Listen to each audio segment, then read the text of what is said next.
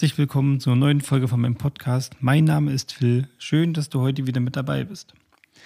Ich gehe mal davon aus, ihr freut euch genauso sehr wie ich auf den Sommer mit der großen Hoffnung, dass da Corona nicht mehr das Thema ist, sondern dass wir alle wieder das Leben etwas mehr genießen können, indem wir uns wieder sehen können, aber auch verreisen können. Meine Frau und ich, wir lieben es, mit unserem Bus unterwegs zu sein, hinten drin auf einer Liege zu schlafen, verschiedene Orte zu entdecken, wild zu campen und einfach ja auch wieder ein Stück weit in der Natur zu sein und äh, Menschen kennenzulernen, Begegnungen zu haben. Und ähm, wir haben das in den letzten Jahren so gerne gemacht. Wir haben eine große Reise gemacht durch den Westbalkan vor einigen Jahren. Da sind wir hochschwanger in 21 Tagen bis äh, runter nach Albanien, durch Kroatien, Montenegro und Bosnien-Herzegowina gefahren, bis an die Grenze nach Griechenland und dann natürlich auch alles wieder zurück. Und es waren äh, so schöne Erfahrungen und Begegnungen mit Menschen dort. Die waren alle mega freundlich und wir haben das total genossen. Und für mich äh, war da immer wieder so ein Thema, auch teilweise so ein Streitpunkt zwischen mir und meiner Frau, nur das große Thema Wildcampen. Und äh, wir mussten auf der Reise nicht wirklich wild campen, weil die Campingplätze waren meistens dort in den Ländern in privater Hand, vor allem in Albanien. Und es hatte den Vorteil, dass, äh, sehr, sehr, dass es einfach sehr, sehr günstig war, weil man hat mehr oder weniger bei den Leuten einfach im Hinterhof oder auf, einem, auf einer großen Wiese, was zu ihrem Grundstück gehört hat, äh, konnte man einfach übernachten. Mit viel Glück hat dann sogar die Hausherrin noch ein extrem leckeres albanisches Armbrotessen für einen vorbereitet. Und ja, da war das für uns einfach kein Thema mit Wildcampen, weil die Campingplatzalternative das war, was wir uns auf so einer Reise erhofft haben. Irgendwie Kontakt zu den Einheimischen, aber auch irgendwie äh, eine günstige Übernachtung zu haben.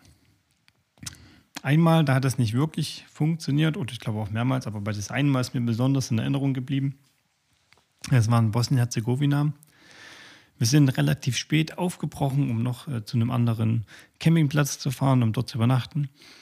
Und ja, wir kamen dort an im Dunkeln und da gab es einfach keinen Campingplatz, sondern einfach nur Wald.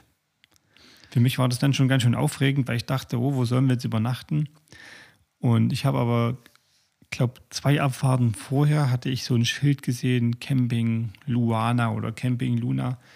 Und ich habe zu meiner Frau gesagt, los, dort fahren wir jetzt hin, dort übernachten wir. Ich habe keinen Bock hier draußen vor dem Wald zu pennen. Dann sind wir da hingefahren und ja, das war auch nicht wirklich ein Campingplatz, sondern das war so eine Art äh, großer Club, der höchstwahrscheinlich seine Hauptöffnungszeit im Sommer hatte. Und so war da quasi kein Mensch, waren keine Autos, niemand, keine Gäste, keine Musik. Ich habe nur gesehen, dass in der Bar äh, Licht, Licht gebrannt hat. Also bin ich da rein und da saßen dann zwei Typen vor einem Fernseher mit einer Playstation und haben da gezockt. Und die habe ich dann gefragt, hey hier, ich würde gerne einchecken zum Camping. Und die gucken mich halt an, so, hä, was willst du? Hä? Und dann ich sage, ja, ich will campen. Und dann gesagt, ja, mach halt. Und da ich gesagt, aber wo denn? Wo kann ich denn jetzt hier campen? Und dann ist er mit mir raus und hat einfach so ein Stück Wiese gezeigt, hat gesagt, hier kannst du dein Zelt hin aufstellen. Ja, und dann habe ich dem erstmal gesagt, hier, ich habe kein Zelt, ich bin mit einem Bus unterwegs, wo kann ich denn den jetzt parken? Und dann hat er gemeint, lass uns halt einfach vor der Tür stehen und pennen dort. Und dann dachte ich, naja, aber wie ist das denn mit Toiletten? Sagt er, ja, gibt es keine Toiletten. Wir haben zu. Ja, und dann war mir das total unangenehm und dann bin ich da wieder zurück. Meine Frau hat im Bus gewartet und dann habe ich ihr gesagt, hier, also das ist kein Campingplatz, aber ich vermute mal, man kann jetzt hier übernachten. Und es war total unheimlich für uns, weil wir die Situation nicht einschätzen konnten. Wir wussten nicht, was das für Typen sind, wir wussten nicht, was das für ein Ort ist oder was das da für ein Club war. Wir wussten einfach gar nichts. Also haben wir dann dort auf dem Parkplatz unseren Bus so leicht, ich glaube, das war hinter einem Holzstapel irgendwie geparkt, sodass man uns nicht direkt sehen konnte. Ja, und dann war es natürlich auch keine entspannte Nacht, ne? wenn man ständig in am Fenster geschaut hat, ob irgendjemand kommt oder wenn mal ein Auto vorbeigefahren ist, war man sofort wach und in Alarmbereitschaft. Und ich weiß noch, wie ich da früh, ich glaube, das war um sechs oder halb sieben aufgewacht bin, habe ich sofort auf den Fahrersitz gesetzt und bin einfach losgefahren, weil ich dachte, ich möchte hier nicht länger bleiben an diesem Ort. Ich möchte einfach weg. Und dann haben wir dann auch ähm, am Straßenrand weiter weg dann äh, Zähne geputzt und ein bisschen gefrühstückt, uns angezogen und das ganze Zeug, aber es war echt eine krasse Erfahrung irgendwie. Und da habe ich gemerkt, dass ich wohl doch ganz schön unentspannt bin, was die Sache angeht. Ganz anders war das dann nach unserer nächsten größeren Reise. Die ging dann mit unserem erstgeborenen Sohn in Elternzeit sieben Wochen lang 8000 Kilometer durch Frankreich, Spanien und Portugal. Da haben wir auch am Anfang äh, die Campingplätze angesteuert und haben aber gemerkt, dass die einfach komplett überfüllt sind mit Touristen und dass das einfach irgendwie ganz sehr anstrengend ist und auch zudem ganz schön teuer, so eine Campingplatzübernachtung. Naja, und für mich war dann da, ja, was das fast dann zum Überlaufen gebracht hat, äh, der Moment, als ich da gerne in das Freibad gehen wollte und die mir gesagt haben, hier mit deinen großen Badeshorts kannst du nicht rein. Hier trägt man eng anliegende Badehosen. Kurze. Ja, da dachte ich, na toll, da habe ich echt keinen Bock drauf. Ja. Da war ich so genervt. Und äh, in dem Moment habe ich dann auch mit meiner Frau darüber geredet, dass es irgendwie nicht so unser Ding hier ist auf dem Campingplatz. Und meine Frau hat dann auch nochmal gesagt, dass wir uns das gar nicht leisten können, jeden Abend auf einem Campingplatz zu übernachten, sieben Wochen lang. Also mussten wir uns irgendwann für die Wildcamp-Alternative öffnen. Oder ich musste mich vor allem dafür öffnen. Ja, am nächsten Tag sind wir dann tatsächlich an so eine Klippe gefahren. Man hatte irgendwie echt eine tolle Sicht aufs Meer und man war so mitten in der Natur. Und ich dachte so, oh krass, das ist einfach so ein extremer Kontrast zum Campingplatz. Das tut richtig gut, hier zu sein. Das macht total Spaß. Und dann liegt man da in seinem, in seinem Bus hinten drin, hat die Heckklappe offen und hört einfach mal das Meer.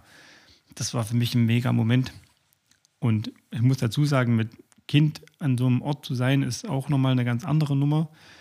Aber wir hatten halt äh, viel Glück, dass unser Sohn zu dem Zeitpunkt äh, gerade in dem Krabbelalter war und auch nicht so unendlich schnell war. Aber wenn er da hätte schon laufen können, dann wäre das kein guter Ort gewesen. Genau.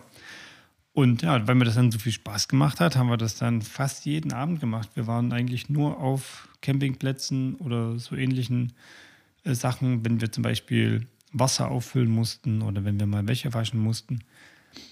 Und ja, ansonsten waren wir da die ganze Zeit eigentlich wild campen und das hat äh, total Spaß gemacht, weil man ist, hat auf einmal auch wieder viel mehr Kontakt zu Menschen, die vielleicht ähnlich denken oder eine ähnliche Art und Weise des Reisen bevorzugen. Und wir haben an den verschiedenen Orten, wo wir standen und geschlafen haben, haben wir tatsächlich äh, immer mal richtig spannende und nette Leute kennengelernt.